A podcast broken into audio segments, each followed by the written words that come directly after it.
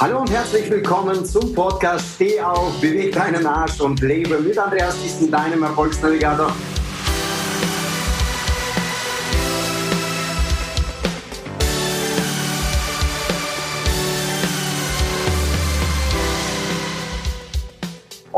Heute mit einer ganz besonderen Podcast-Folge. Ich freue mich so riesig drauf. Es kam spontan und doch ist es jetzt etwas ganz Wertvolles, wo ich mich geehrt fühle, dass diese Person sich die Zeit genommen hat und wir heute nicht nur einen Podcast gemeinsam aufnehmen, sondern abends noch live äh, bei Instagram, also im Social Media Bereich, zu sehen sind. Also, Wer ist diese Person? Diese besondere Frau ist eine Songwriterin, Sängerin, Buchautorin, Motivational Speakerin, Sie hat schon mehrere Bücher, wenn ich richtig recherchiert habe, ist sie dran an dem vierten Buch. Wir kamen vor kurzer Zeit erst einander über den Weg.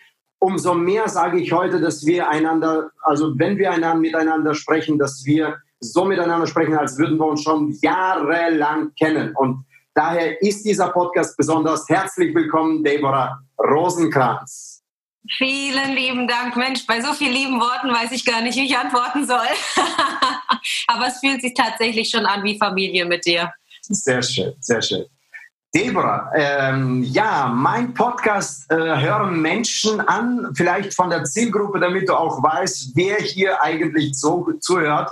Also es darf jeder zuhören. Dennoch habe ich da so spezielle zwei Zielgruppen. Einmal sind das Frauen, die ich nenne das immer so Leben 2.0, 3.0 in ihrem Leben erleben. So Mitte 30 aufwärts. Äh, ah ja, da bin ich ja auch. ja, siehst du, die das eine oder das andere, deswegen bist du auch als Special Gast auch besonders für diese, für diese äh, Zielgruppe auch hier geeignet, ähm, aber auch mit Sicherheit für Junge, um die zu ermutigen.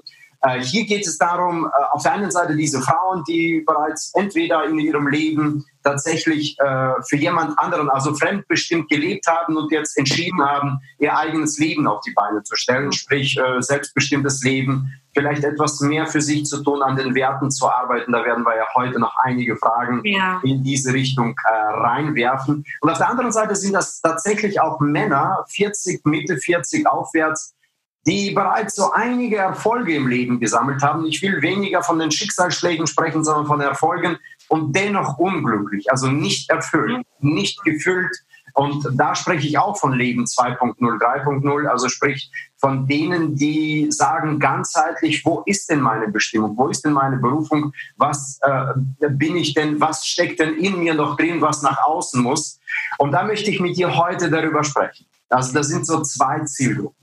So schön. Also erstmal vielen Dank, dass ich überhaupt zu euch allen sprechen darf. Und äh, während du jetzt schon angekündigt hast, wer da so zuhört, äh, schlägt mein Herz natürlich auf. Denn diese Bücher habe ich nicht einfach so geschrieben. Es ist tatsächlich so, dass sehr viel in meinem Leben schon passiert ist. Vieles ist auch schief gelaufen. Ich habe auch viele Erfolge schon feiern dürfen und deswegen kann ich mich da voll wiederfinden und hoffe, dass ich äh, euch allen helfen kann. Sensationell ich sag mal, viele kennen dich bereits. Du hast eine Community, große Community auf Social Media Kanälen, bist du auch ziemlich gut präsent unterwegs. Also da werden wir noch mal drauf äh, eingehen später, damit man dich irgendwie noch findet für die Leute, die dich nicht kennen. Jetzt haben wir aber die Möglichkeit, dich besser kennenzulernen. Vielleicht so ein Stückchen deiner Biografie. Äh, lass uns Teil werden von dem, wer ist Deborah Rosenkranz? Wer versteckt sich hinter diesem schönen Namen? Oh, also wie viel vertragt ihr? also ähm, ich bin 37, ich bin, ähm, wie du schon sagtest, Sängerin, Buchautorin, aber ich, ich lebe eigentlich dafür, Menschen Hoffnung zu schenken. Also ich würde auch keine Musik mehr machen, wenn ich dadurch nicht Menschen wirklich ins Herz sprechen könnte und was verändern könnte, weil Musik ist ja ein Business für sich. Das, das ist so viel Aufwand. Aber ich weiß, dass das mein Platz ist, um eben Hoffnung zu schenken. Ähm, ich selbst, wir werden sicher darauf eingehen, bin sieben Jahre lang durch eine sehr schwere Essstörung, Magersucht und Bulimie. Ich bin sexuell missbraucht worden. Ich äh, war in einer narzisstischen Beziehung. Das ist erst äh, dreieinhalb Jahre her, äh, wo ich emotional komplett missbraucht worden bin. Was viele unterschätzen ist, dass das sehr, sehr schlimm ist. Ähm, und es wird unterschätzt, weil weil es nicht so offensichtlich ist. Ja, dann ähm, bin ich in schwere Depression und äh, vor dreieinhalb Jahren stand ich an dem Punkt, dass ich mir das Leben nehmen wollte. Mhm. ich weiß, wenn man mich jetzt zuerst sieht, äh, würde man gar nicht damit rechnen. Und ich hoffe, dass wir heute wirklich darauf eingehen, weil das ist meine Lebensbotschaft. Du bist nicht das, was dir passiert ist. Und äh, wenn du fragst, wer ich heute bin, dann bin ich all das nicht. Mhm ich bin nicht meine Vergangenheit. Ich, ich bin die Deborah, die durch Krisen gelernt hat, die durch Rückschläge, ich finde das Bild so schön, ähm, wie beim Tennis oder beim Sport, wenn man von Rückschlägen spricht, dann ist es ja so, dass man den Ball zurückwirft in das gegnerische Feld. Und ich habe jeden dieser Schläge genutzt, um ihn zurückzuwerfen, weg von mir und heute mit der Stärke dazustehen, die ich dadurch bekommen habe ich will nicht sagen, ich bin dankbar für alles, was ich erlebt habe. Und doch bin ich irgendwie dankbar, weil ich heute nicht wäre, wer ich bin und absolut an meinem Platz, wo du vorhin meintest, einige haben Erfolge erlebt, fühlen sich dennoch nicht an ihrem Platz. Ich habe so viele Niederschläge erlebt, Tiefschläge und bin heute an meinem Platz. Also es braucht die Krise, um zu dem zu werden, mhm. der du sein sollst. Und ja, dafür stehe ich heute. Mach Musik, schreib Bücher, leb für andere. und vergesse mich dabei nicht selbst. das ist großartig. Also ich kriege jetzt schon Gänsehaut, wenn ich, wenn ich nur an diese Metapher denke, die du gerade mit den Rückschlägen genutzt hast und mit dem Tennis, mhm. äh, mit diesem mit diesem Zurückwerfen. Bild, das bleibt. Also das behalte ich für mich auch bei jeder neuen Krise. Auch Corona war mein erster Gedanke, okay, was mache ich daraus? Was hole ich jetzt daraus? Wie kann ich dadurch stärker werden? War mein erster Gedanke. Ja, wir gehen mit dir heute ja, heute Abend gehen wir mit dir in ein Live, was den Titel hat, Was bin ich wert? Du hast äh, ein Buch, glaube ich, geschrieben, das heißt, sei es dir wert. Ich lese es gerade selber. Ist das lustig? Ah. Das sollte keine Werbung sein. Ich lese es tatsächlich selber, weil man vergisst. Es soll Werbung sein. Also verkaufen, ohne zu verkaufen, ist das beste Verkaufen. Äh, du hast es mit einem Vertriebsprofi hier zu tun. Also Leute, also, okay. wir kommen noch zu diesem, zu diesem Moment. Und lerne. Was bin ich wert? Und in dieser kurzen, in dieser kurzen Einleitung, die du gerade gemacht hast, habe ich so viel für mich schon äh, rausgenommen, wo ich, ich sag mal, stundenlang dich durchlöchern könnte mit Fragen. äh, und mit Sicherheit werden wir da an einen Punkt ankommen, wo ich auch starten möchte. Und zwar, ich möchte starten Du hast tatsächlich gesagt, ja, äh, und wie ich gelesen habe, du warst schon von Kindesan warst du in der Musikbranche. Also ich glaube, das ist dir so in die Wiege gelegt, äh, hast du in die Wiege gelegt bekommen äh, von deiner Mama oder von, äh, von deinen Eltern? De ja? Definitiv von Mama. Papa kann nicht singen. Von ihm habe ich die große Klappe. von Mama und äh, ja, das Thema Musik, Showbusiness, Branche, also ich sag mal, ähm, Jetzt ist die Frage, ich glaube, damit starte ich. Es ist die Frage für viele, egal ob man jetzt in der Musikbranche ist oder äh, grundsätzlich, jede Frau wächst auf und auch viele junge Männer jetzt gerade in der Zeit der Social Medias. Und wir vergleichen uns so sehr mit, mit vielen, vielen anderen. Showbusiness ist ja sowas. Also wenn du Stars wirst und da hast du deine Idols, also deine, deine Götter sozusagen, an denen du dich orientierst oder, oder, oder. Was hat das mit dir gemacht in der Zeit? Es gab mit Sicherheit so Etappen. Was hat das mit dir in der Zeit gemacht? Was hast du daraus gelernt und äh, wie hat's mit, was hat es mit deinem Wert gemacht? Also wo du auch Niederschläge äh, erlebt hast und wo du wieder aufgestanden bist. Das wäre so vielleicht mehrere Fragen in einer Frage verpackt. Ich finde die Frage sehr, sehr gut, da mir die tatsächlich noch nie jemand gestellt hat. Es ging immer um meine sieben Jahre der Essstörung, angefangen mit 13. Ähm, aber nie hat jemand gefragt, wie ging es dir in der Phase, als tatsächlich dann die große Bühne dazu kam. Ähm, aufgewachsen mit meiner Familie, wir haben überall Musik gemacht, wir waren sehr viel in Kirchen unterwegs und dort ähm, dort spielt es nicht so eine große Rolle, wie du aussiehst, wenn ich das so sagen darf. Ja, klar. ja, da ist nie jemand hergekommen. Also ganz im Gegenteil, da solltest du nicht so aufgetakelt sein, sonst wird das angesprochen.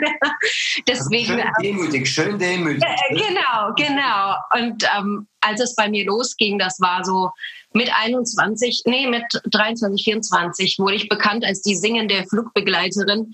Ähm, damals war ich Flugbegleiterin und Stefan Raab war tatsächlich mit dem Flugzeug und äh, long story short, hat mich sozusagen entdeckt, in die Sendung eingeladen, TV Total. Und ähm, ab da gingen alle Türen auf. Und ich kam eben aus sieben Jahren der Essstörung. und war jetzt konfrontiert mit jeden Tag waren Kameras vor meiner Nase. Ich hatte plötzlich einen Manager, einen, einen Stylisten, einen Visagisten, einen äh, Produzenten, einen. Das war für mich so eine neue Welt. Und natürlich war mein erster Gedanke, oh, jetzt musst du ja auch nach dem Aussehen. Und mein Manager hat mir das auch täglich zugesprochen. Er sagte wirklich zu mir, Deborah, vor der ersten Tour musst du abnehmen. Du bist zu fett, um Erfolg zu haben.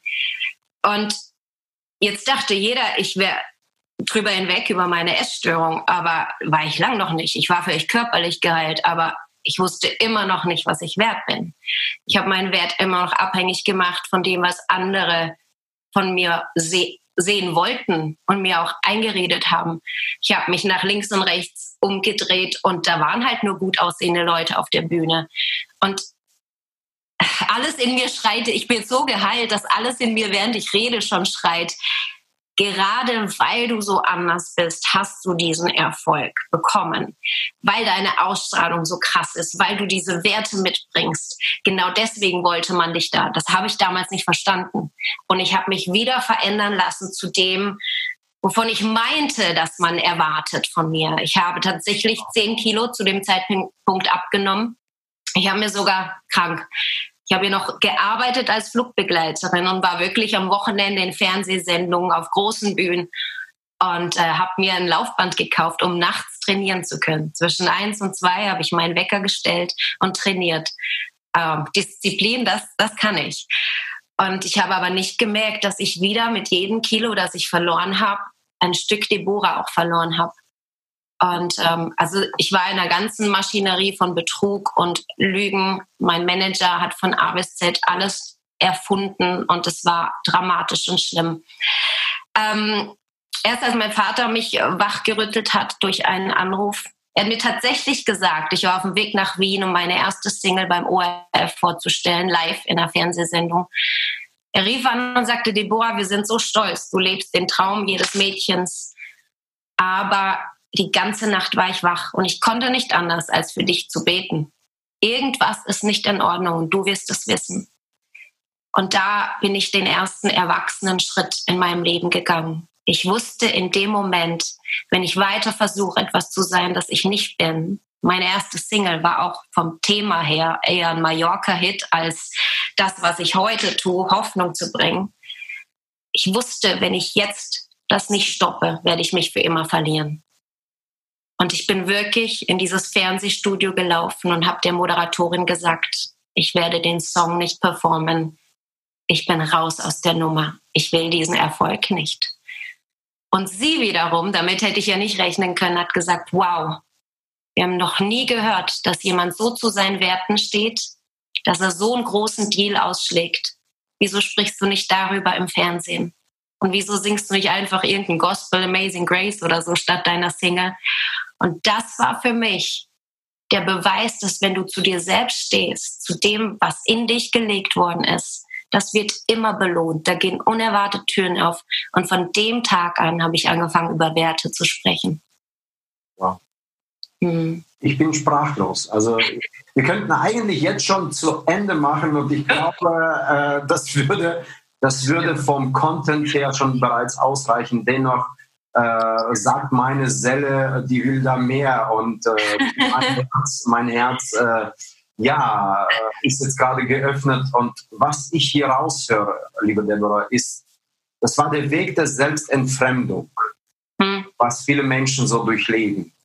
Vielleicht ähm, einfach mal um eine leichte, ja, ich sag mal nicht Anleitung, aber eine leichte Stütze für viele zu geben, äh, woran kann man denn, welche Symptome begleiten denn so eine Selbstentfremdung? Also du hast viel benannt, also das war ja laut, das war ja schnell, das war ja immer wieder, so muss es sein. Was ja. Zeichen, die du vielleicht zwei, drei Zeichen, Symptome für die Menschen, die heute sich wirklich, die fühlen sich nicht wohl. Und das kenne ich in meinem Leben. Und schon lange vom, beim ersten Schritt hieß es äh, in meinem Inneren, also in meinem Herzen, nein, nein, nein, das ist es nicht. Und ich habe es trotzdem gemacht, gemacht, weil ich dem Erfolg oder den vielen, vielen Sachen hinterher war, ja, um etwas ja. zu erreichen. Ich habe mich mit vielen ja. verglichen.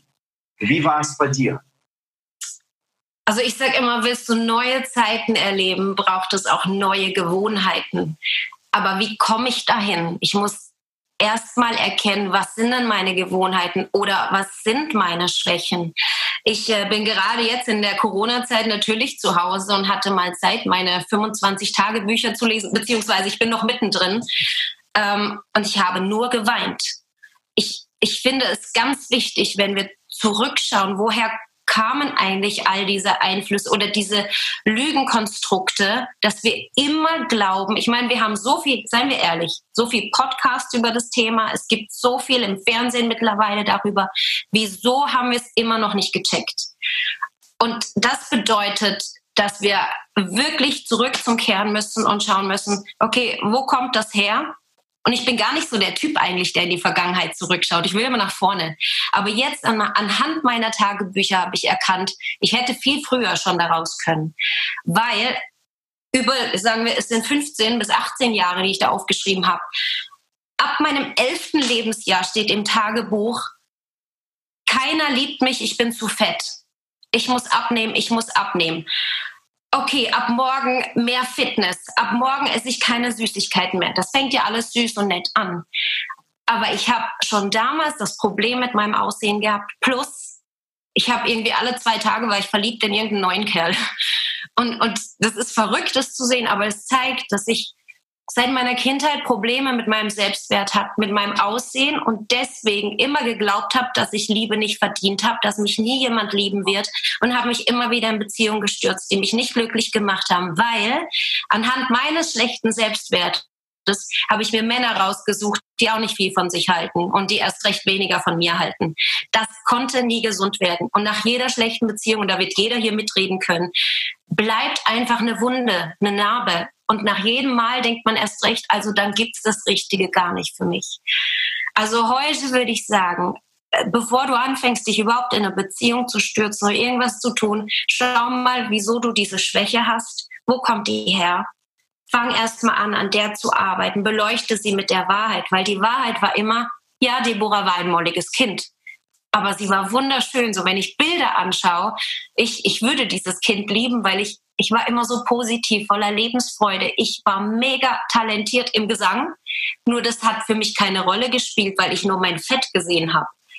Leg den Fokus auf dein Talent und heute bin ich überzeugt, dass es alle Formen und Arten von Menschen sogar braucht, weil es absolut langweilig und sinnlos wäre, wenn wir alle gleich wären, zusammen auf der Erde zu leben. Wir brauchen die verschiedenen, äh, siehst du, wie du jetzt tolle Podcasts machst, ich weiß noch nicht mal, wie das geht und werde von dir lernen. Und so brauchen wir einander. Und wenn ich anfange zu erkennen, dass diese Gabe, die in mir liegt, stärker ist und wichtiger ist als mein Aussehen, dass es gar nicht wirklich mein Aussehen braucht, um auf die große Bühne zu kommen, weil meine Gabe in mir mich dahin führen wird, weil ich anders sein werde als andere. Das ist ja sogar das Gute. Dann wird sich alles beruhigen in, im Leben und der Fokus wird weggehen von diesem eben, wie sehe ich aus, zu, wow, ich habe eine Gabe, die kein anderer hat. Und das schafft Selbstbewusstsein. Ich hoffe, ich habe das jetzt was, beantwortet. Was eine starke Aussage. Meine Gabe ist stärker als mein Aussehen. Und mm. meine Gabe dazu zu bringen. Das ist ja ein Glaubenssatz, das ist ja ein Glaubenssatz, auf dem man tatsächlich, tatsächlich so stark das Leben aufbauen kann. Äh, ja. Immer wieder zurückkommen kann in den Hafen, wo man sich sicher fühlt und wo man von dem wiederum anfangen kann, nach vorne zu arbeiten. Jetzt gibt es natürlich viele, die sagen, na super, Deborah, du kannst toll singen, ich kann gar nichts. Das höre ich ja auch immer wieder. Aber Leute, also äh, es erfordert ein Handeln, wenn wir Erfolg erleben wollen ähm, ich, die ersten Jahre, auch in Kirchen, also ich, ich liebe die Kirche, gell? aber leider habe ich dort auch sehr oft erfahren, oh Deborah, eben, ja, du bist zu extrovertiert auf der Bühne. Ich, mir wurde teilweise verboten, auf Bühnen zu singen. Dann hieß es, ja, so gut kannst du eh nicht singen. Wenn man das als Zwölfjährige hört, könnte das einen auch prägen. Dann bin ich das erste Mal ins Tonstudio und dort hieß es, bitte, Deborah, verschwende nicht meine Zeit, geh erst mal heim üben. Das war der beste Satz, den ich je gehört habe. Weil wir denken immer, ja, ich kann das ein bisschen und ja, jetzt, was, was passiert jetzt damit? Bin ich jetzt berühmt? Nee, nee. Da sind ungefähr 20 Jahre Tränen, harte Arbeit, ähm, Extraschichten am Flughafen, um das Ganze zu finanzieren. Also es braucht super viel Arbeit auch, um dahin zu kommen. Aber Das heißt immer so schön, der Weg ist das Ziel. Ich finde, der Weg dorthin, den unterschätzt man, der macht Spaß, der kann schön sein, weil man bei jedem Schritt dazulernt. Und seien wir ehrlich zu uns, das Leben ist nicht der Moment des Erfolges, das ist recht kurz, die Dauer da oben. Deswegen, ich persönlich, ich feiere jetzt jeden kleinen Schritt. Jetzt Sonntag, letzten Sonntag bin ich in der Hitparade in, äh, bei HR4 auf Platz 1. Und ich merke, wie ich schon denke, hoffentlich wird es nächste Woche auch so sein. Und dann muss ich sagen, stopp, wir genießen jetzt diesen Tag, diese Woche. Und das ist der Schlüssel, um zum großen Erfolg zu kommen. Also ich glaube daran, jeder von uns hat eine Gabe. Egal was es ist, schätze sie. Schätze sie und halte du selbst sie nicht zu klein, um groß zu werden so großartig, so viele Nuggets, die du mitgegeben hast, gerade eben auch. Also ich sag mal, ich resümiere das Ganze so darin, äh, nichts ist so alt wie Erfolg von gestern. Also mhm. auch darauf, dass du jetzt in dem Moment, wo du drin bist, dich bereits äh, in das Prozess verlebst, wo du dich drin Ja, genau. Es geht ja nicht darum, um den Gipfel des Erfolges zu feiern, sondern um den Prozess, dich verliebt zu sein in den jeden Schritt, dass du dahin begleitest oder dass du dahin gehst. Und das ist das, was mich jetzt inspiriert hat, äh, hat an deiner Geschichte. Jetzt möchte ich doch in eine Sache nochmal reingehen, in zwei Sachen. Einmal, äh, das resoniert ja bei mir so stark, weil meine Frau hatte ebenfalls sieben Jahre Essstörung äh, gehabt. Sieben Jahre auch. Sieben Jahre, genau. Wahnsinn. Jahre. Und äh, sie ist ja heute Ernährungscoach. Also aus dieser Problematik heraus, aus dem Ganzen heraus, ist sie heute eine diplomierte Ernährungsberaterin und Personal Trainerin und bringt die Leute auf die Art und Weise und kann erklären, dass diese extremen Diäten, dass das Ganze nichts bringt. Und das resoniert bei mir. Und ich möchte nochmal auf diesen Punkt drauf eingehen jetzt. Und dann kommt die Beziehung nochmal. Ja, okay. Beziehung, weil es, glaube ich, für viele, die hier äh, zuhören, Thema Selbstwert oder was bin ich mir wert, das ist so, ich sag mal, so ein, so ein Maßstab. In welcher Beziehung lebe ich, dann, dann bin ich mir das wert oder bin ich das nicht mehr wert. Ja, äh, ich bin glücklich, weil ich es mir wert bin oder auch nicht.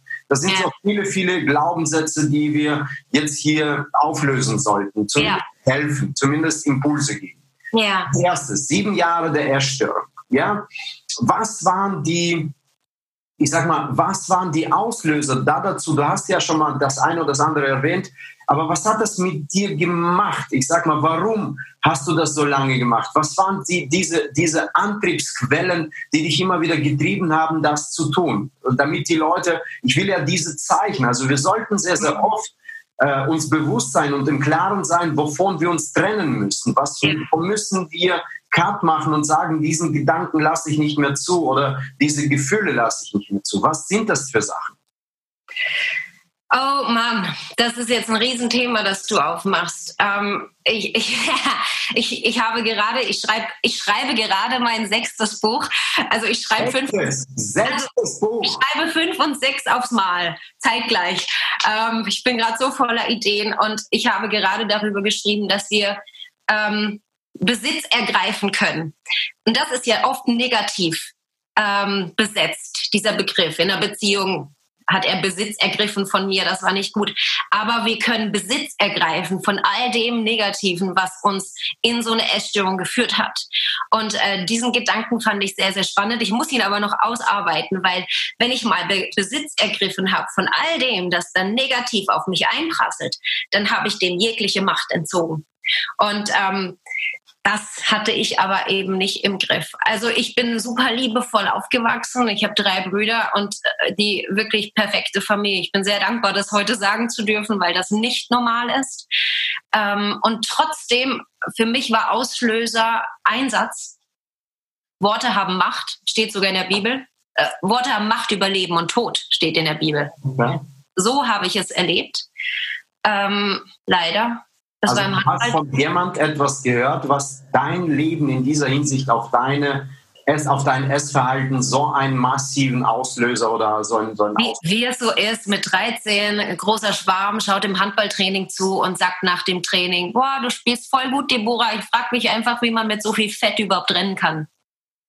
Ein Satz. Und übersetzt in den Kopf einer 13-Jährigen hieß es, du bist zu fett, du wirst nie von jemandem geliebt werden, wenn du nicht aussiehst wie alle anderen. Da sind wir wieder bei dem Punkt. Ja. Nicht als Individuum leben, sondern sein wie jeder andere. Und so begann eine dramatische Diät. Also ich habe innerhalb von einem Jahr 30 Kilo abgenommen. Und ähm, ja, das ist, ja. ja. Kilo. Und das war natürlich für die ganze Familie. Niemand ist mehr an mich rangekommen. Ich habe mich isoliert. Und das ist ja, Isolation ist ja immer, auch in dieser Zeit von Corona, die große Gefahr. Ähm, ich habe gedacht, also da gehen ja die ganzen Lügen los. Einmal, du bist so fett, du wirst nur geliebt, wenn du abgenommen hast. Äh, ich habe gedacht, meine Familie ist gegen mich und will mich fett machen. Das sind alles Lügen, die ich mir eingeredet habe, also esse ich nicht mehr mit ihnen.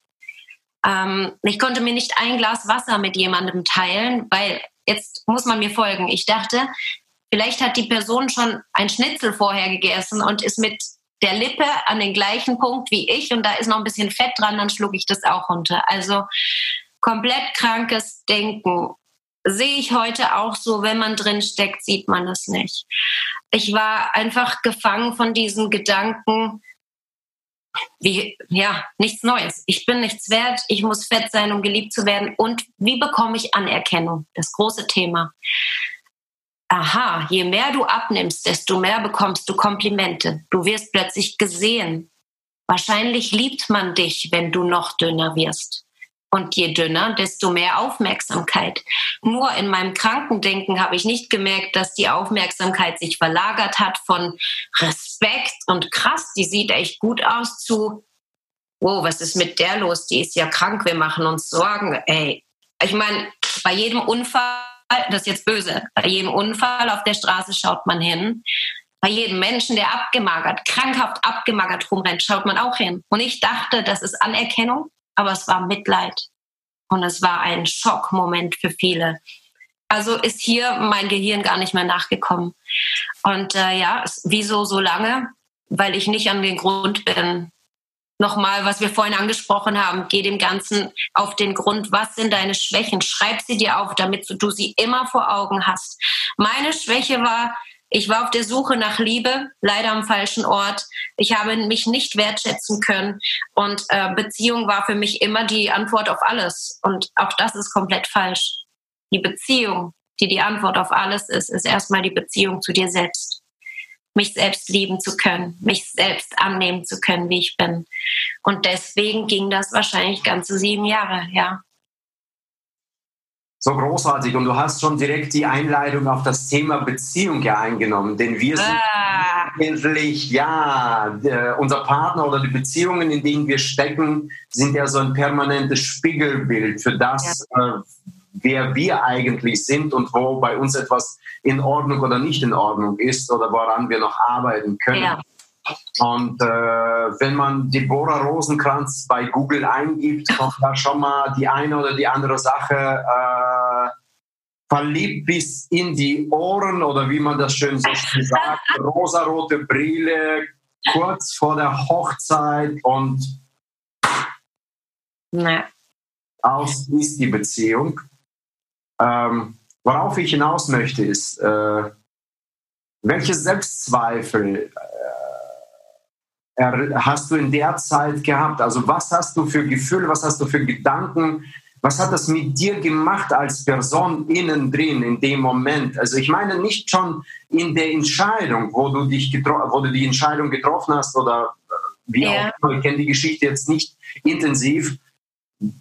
Dieser, dieser, diese Reise, die du da mitgemacht hast, müsstest du ja sehr stark an dir gezweifelt haben, auch an deinem Wert. Wie war es denn? Oder hast du da was war der Moment? Was, was war die Situation? Was waren die Selbstzweifel? Was waren die Gedanken, die Gefühle in dieser Beziehung, die dann dahin gebracht hat?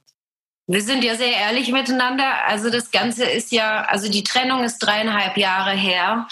Ähm, und ich war seit über zehn Jahren mit diesem Thema Selbstwert schon unterwegs, wie ich aus meinen Essstörungen rauskam. Ich, ich durfte viele Menschen inspirieren und ähm, tja, ich musste erkennen, dass selbst ich da noch Lücken habe und das ist wirklich ein lebenslanger Prozess.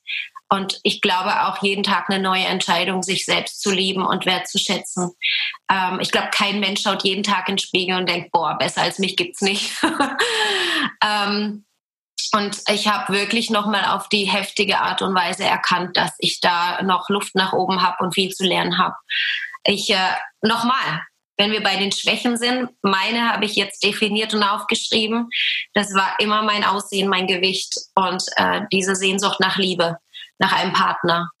Und äh, vor, ein, wie lange jetzt, viereinhalb, fünf Jahren, sowas, ähm, habe ich den Mann dann kennengelernt. Also wir wurden verkuppelt, aber es hat so traumhaft gut gepasst. Ein Mensch mit den gleichen Werten wie ich, sieben Sprachen gesprochen, es hat mich total fasziniert, ähm, der so ein bisschen zwischen Amerika und hier gelebt hat. Musik geliebt hat. Also alles hat gepasst. Nach dem ersten Gespräch waren bei mir schon Schmetterlinge überall. Und da wir auch nicht mehr die Jüngsten äh, sind, waren, haben wir uns auch sehr bald entschieden. Also er ist 14 Jahre älter gewesen. Das war für mich so der einzige Punkt, wo ich dachte, mh. Hm. aber im Nachhinein hat er mir gesagt, ich war die älteste Freundin, die er je gehabt hat. Okay. Ähm, aber deswegen haben wir uns entschieden, auch nach einem Jahr dann äh, schon die Hochzeit zu planen auf Hawaii. Also so richtig kitschig und traumhaft, wie aus dem Bilderbuch. Und in dem Ganzen, und ich wusste nicht, dass es so narzisstische Beziehungen wirklich so extrem gibt in dem Ganzen ist es, als hätte er mir jeden Tag ein Stück von meinem Selbstwert genommen. Zu Beginn war alles toll, was ich gemacht habe und wie ich war. Und schon nach ein paar Monaten ging es los mit, Deborah, deine Auftritte sind zu klein, poste die nicht auf Facebook, das ist peinlich. Das Einzige, was du posten kannst, ist dein Mikrofon, das glitzert. Ähm, Deborah, lass dich nur noch linksseitig fotografieren. Äh, auf der anderen Seite hast du zu viel Muttermal, das finde ich ekelhaft. Dann hat er mir so eine fette Designerbrille geschenkt und ich dachte, ah cool, Designerbrille. Und er meinte, ähm, nee, die ist einfach passend, weil die deine hässlichen Muttermale verdeckt. Jedes Mal, wenn ich die anschaue, könnte ich kotzen.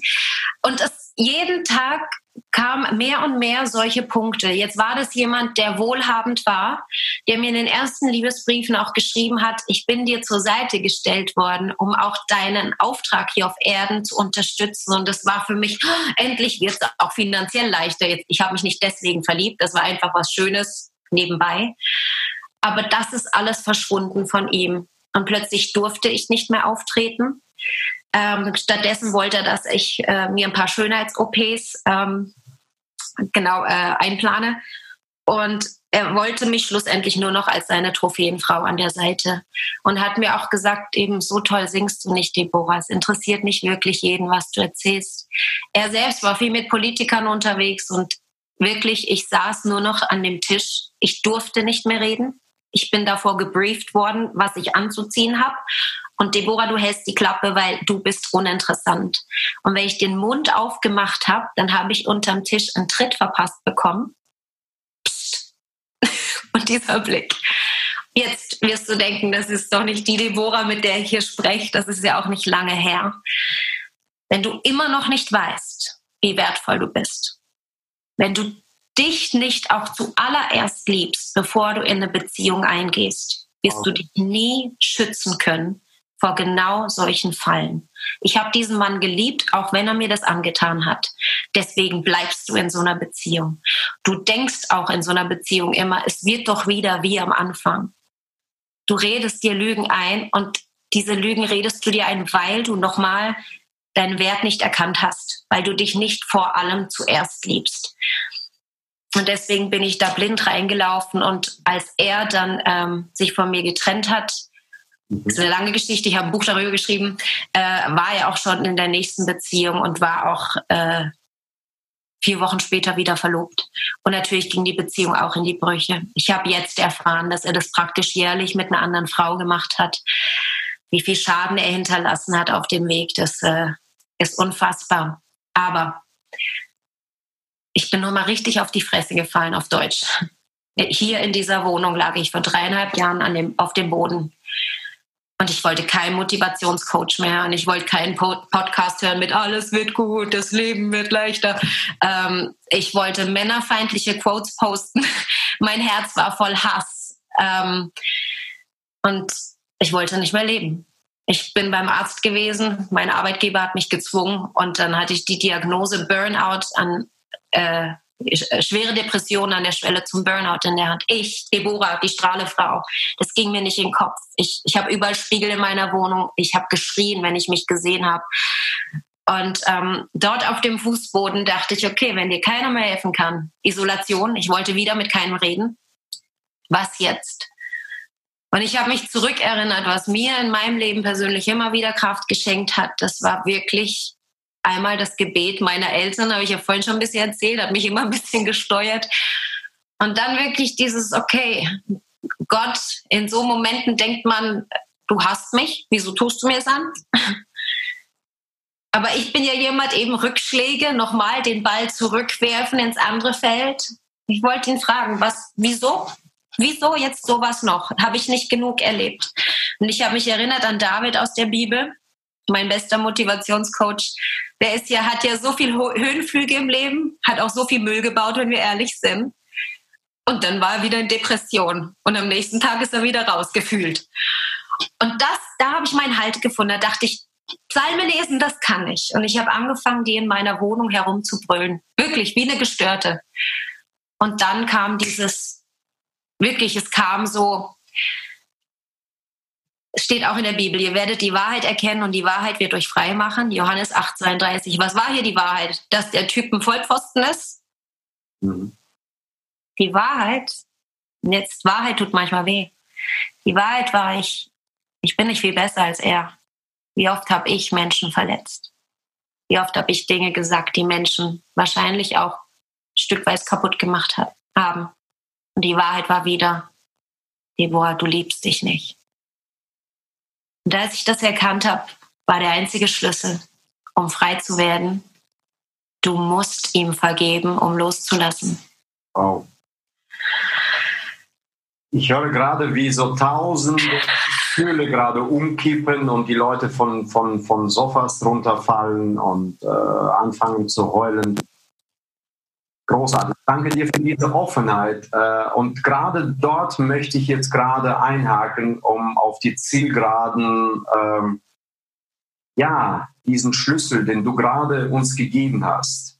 Die Wahrheit macht uns frei und die Wahrheit ist, äh, dass du selbst also in dich reingeschaut hast und dir so viel Zeit genommen hast, da will ich dir sagen, wie würdest du heute äh, deinen Wert definieren? Was bist du wert? Wie definierst du deinen Wert und worüber definierst du deinen Wert? Wie also du immer wieder, du, du hast ja aus dieser aus diesem Ganzen des Lebens, was du uns erzählt hast, und du hast ja nur ein, ein wenig von, von dem Ganzen erzählt, mit Sicherheit, ähm, ja, du bist ja gestärkt da rausgekommen. Wie kommt man aus so einer Opferrolle, aus diesem Haus des Leidens, des Bemitleidens, der Aufmerksamkeit, die falsch äh, aus so einer, ich sag mal, versteckten Profilneurose auch irgendwo, wo, egal wie ich mich fühle, aber alle sollen nachher ja. schauen, wie es gerade mir geht, hin zu einer Frau, die ganz klar. Und ich bin mir sicher, dass du heute auch damit kämpfst äh, und ja. jeden Tag mit diesen Gedanken, die dich angreifen. Klar. Aber wie kommst du in diese Rolle, in das Haus der Freude, in das Haus, der hoffnungsvoll ist, in das Haus, der dir sagt, du bist wertvoll, du bist gut so, wie du bist? Ja. Also Punkt eins, ich bin schlauer geworden als meine Schwächen. Ähm, ich bin nicht oder ich lasse mich nicht von der Zahl auf der Waage definieren. Ähm, das hat lange meine Emotionen des Tages auch beeinflusst. Oh, heute wiege ich mehr, dann bin ich heute schlecht drauf. Nee, nee, nee, nee. Du bist und bleibst, wer du bist, mit dem Auftrag, den du persönlich hast, du als Individuum, ob du 20 Kilo mehr oder weniger hast. Und das ist für mich, davon lasse ich mir nicht mehr die Freude rauben, egal wie ich aussehe, egal was ich wiege. Und das kann man sich auch beibringen. Das ist Training.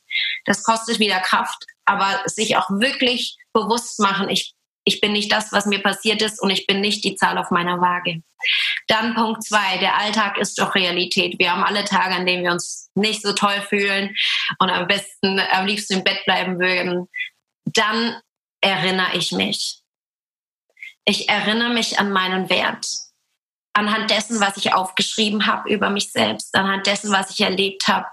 Und äh, wie ihr alle jetzt mitbekommen habt, für mich ist die Bibel die größte Stütze geworden. Wenn ich früher Pastoren mit ihren Bibeln in der Hand predigen sehen, dachte ich, oh, bis ich es selbst für mich ausprobiert habe. Und ich muss ehrlich gestehen, diese Corona-Zeit hat mich tiefer in die Bibel getrieben und ich merke, Mensch, da wären ja schon alle Antworten drin gewesen. Wieso hast du da nicht tiefer nachgelesen? Das Buch, was ich jetzt schreibe, ist wirklich, da geht es um Bibelverse und das, was sie über unseren Körper aussagen. Und ich wusste nicht, dass da so viel drüber steht. Also einfach selber lesen für sich selbst, das hat mich definitiv verändert. Also ich erinnere mich, aber manchmal reicht das nicht. Manchmal habe ich keinen Bock in der Bibel zu lesen. Manchmal muss ich wirklich auch zu Mama rennen und sagen, Mama, mir ist heute das und das passiert, der hat gesagt, ich hätte zugenommen. Das macht immer noch was mit mir. Mhm. Also ich erinnere mich daran, wer ich bin. Und nicht, wie ich aussehe, sondern wer ich bin. Welche Gabe in mir steckt. Mhm. Und ich, das ist mein Tipp, sich ein Umfeld aufzubauen, das weiß, wo die Schwächen liegen. Also auch wenn ich auf Tour bin, habe ich Freundinnen dabei, die wissen, wenn jetzt jemand kommt und sagt, oh, die Deborah sieht aber irgendwie, die sah besser aus auf den Fotos so Sätze fallen ja. Die greifen sofort ein, weil sie wissen, das ist meine Schwäche, kommen zu mir und sagen, eben, sie erinnern mich, wer ich wirklich bin. So ein Umfeld muss man sich aufbauen. Und alle, die anders agieren, würde ich gnadenlos aus dem Umfeld schmeißen. Also da bin ich auch ganz strikt geworden. Super. Genau. Ich hatte noch einen Punkt, den habe ich jetzt aber gerade vergessen.